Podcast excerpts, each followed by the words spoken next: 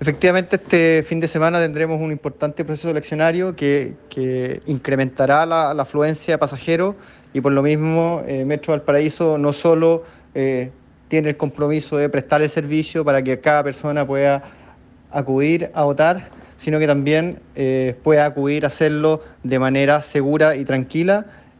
por este motivo estamos eh, reforzando la operación con trenes dobles adicionales, reforzando también todas las medidas de sanitización e higiene, apertura de puertas automáticas y todos los protocolos que ya hemos implementado. Y también recordarle a todos nuestros pasajeros y usuarios del servicio lo importante también que es respetar las medidas de autocuidado. Eh, vamos a estar monitoreando el servicio durante todo el fin de semana en caso que se requiera hacer algún tipo de ajuste. Eh, sin embargo, creemos que con las medidas que adoptamos vamos a tener un servicio tranquilo y seguro.